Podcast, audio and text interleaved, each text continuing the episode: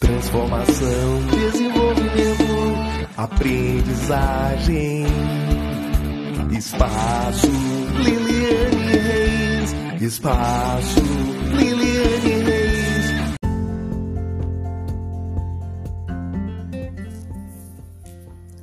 Olá, seja bem-vindo ao canal Minutos de Psicopedagogia. E hoje, já no nosso nono episódio, isso mesmo, já estamos chegando ao final da primeira temporada. Nós estaremos então conversando sobre a avaliação das emoções, os testes projetivos na psicopedagogia. Eu sei que esse é um tema que muitas pessoas são muito curiosas, como fazer os testes projetivos, como avaliar né, a, as questões emocionais na psicopedagogia. Então, os testes projetivos eles são de extrema importância para a avaliação psicopedagógica, pois ele pode nos dar informações cruciais para o que nós chamamos do desfecho do quebra-cabeça, que é o nosso objetivo com a criação das nossas hipóteses diagnósticas, que é onde nós iremos fazer as nossas intervenções. Então, esse desfecho do quebra-cabeça, que é a compreensão então do sintoma, aquele sintoma que trouxe essa família para fazer a avaliação conosco. A minha formação em psicopedagogia, já tem um tempinho, ela teve um embasamento muito grande na psicanálise freudiana. E ela também foi muito alicerçada nas reflexões de Alicia Fernandes e Sara Paim, que são os referenciais que eu tomo como ponto de partida para compreender o sintoma ao nível psicológico. Porém, é muito importante nós salientarmos que a análise do sintoma como psicopedagogos se refere à questão da aprendizagem, sendo que se nós percebemos graus de ansiedade patológicos que podem estar prejudicando a aprendizagem, se nós conseguimos perceber alguns sintomas depressivos, alterações comportamentais importantes, esses devem ser encaminhados para o psicólogo. Nós já conversamos um pouquinho sobre esses encaminhamentos e a importância da, do atendimento por equipe multidisciplinar e interdisciplinar lá no primeiro episódio, ou segundo, acho que se eu não me engano foi no segundo episódio, quando nós falamos sobre a consulta. Então, nesse momento, agora, né, chegando agora a avaliação através dos testes projetivos, o nosso objetivo é verificar uma possível causa psicológica para o sintoma. Ou, se não a causa do sintoma ser de origem psicológica, é importante também nós analisarmos características psicológicas que podem estar prejudicando e piorando o sintoma ou o transtorno. Então, não é pelo fato de ter um transtorno que pode não ter características psicológicas envolvidas. Sim, e na maioria das vezes vão ter problemas psicológicos ali envolvidos junto com o transtorno. Mas também nós podemos ter, no caso das dificuldades de aprendizagem, que nós também já falamos lá no segundo episódio, casos onde que não tem transtorno, mas sim é uma dificuldade de aprendizagem provocada por questões emocionais que precisam ser melhor trabalhadas. E além, claro, nós falamos lá no segundo episódio que tem não só questões emocionais como causas das dificuldades de aprendizagem, como tem outras tantas causas que vocês podem ouvir lá no segundo episódio.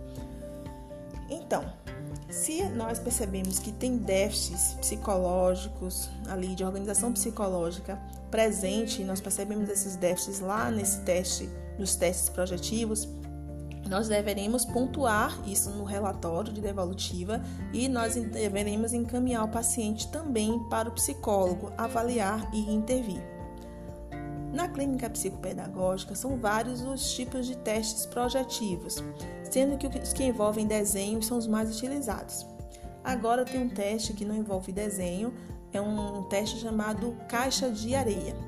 Esse, esse teste, o caixa de areia, ele vem, na verdade, é um recurso que vem da psicanálise junguiana. Agora ele foi é, alterado, modificado e adaptado para o atendimento em enfoque psicopedagógico.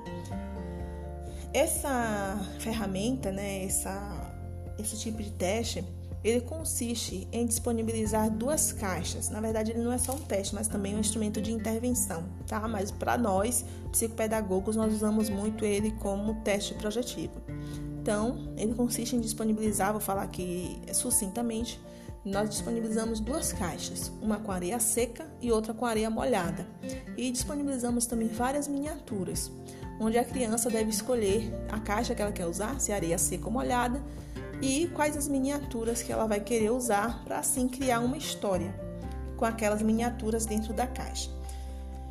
Essa técnica exige um curso específico para utilizá-la. Já os testes de desenho são utilizados na clínica psicopedagógica, os mais comuns são o desenho da família, é, nós chamamos também de desenho da família em quatro momentos. Existe também o desenho dos quatro momentos do dia, onde nós organizamos, verificamos como está a rotina da criança. O desenho aprendente ensinante, onde nós vimos como está o vínculo dela com a aprendizagem, com a escola. Também o desenho livre, muitas vezes é bem utilizado, entre outros tantos tipos de desenho. O tema do desenho deve ser escolhido de acordo com a sintomatologia, queixa inicial e as hipóteses que o psicopedagogo está levantando, que a essa altura já deve estar encaminhando para um desfecho, afinal, nós já estamos aqui caminhando para o fim da avaliação psicopedagógica. Para o desenho projetivo, analisaremos questões pedagógicas, como também questões psicomotoras e psicológicas. Por exemplo, como a criança utiliza os materiais, presença ou não de registro escrito, se ela quer colocar ou não registro e por quê.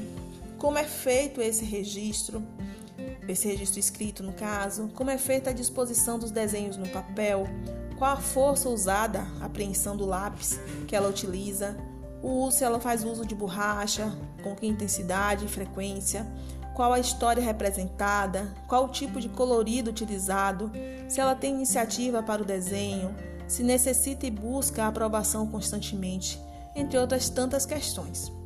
É interessante, é interessante observar que, através do desenho, muitas questões que são até ignoradas pela própria criança ressurgem, fazendo relação, relações com informações dadas na anamnese, lá naquela primeira consulta e daí conseguimos ver o quanto o inconsciente está presente em nossas ações. Mas tome muito cuidado nesse momento, porque suas questões inconscientes também podem emergir e podem então interferir na interpretação e também na condução do caso. Por isso, então, é extremamente recomendável que o psicopedagogo também faça a psicoterapia, ok? Então, é importante, ao cuidar do outro, aprender a cuidar de si também.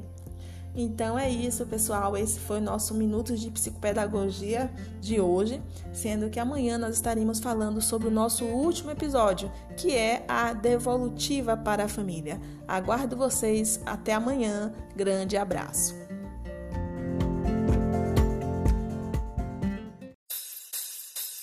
Transformação, desenvolvimento, aprendizagem. Espaço Liliane Reis. Espaço Liliane Reis.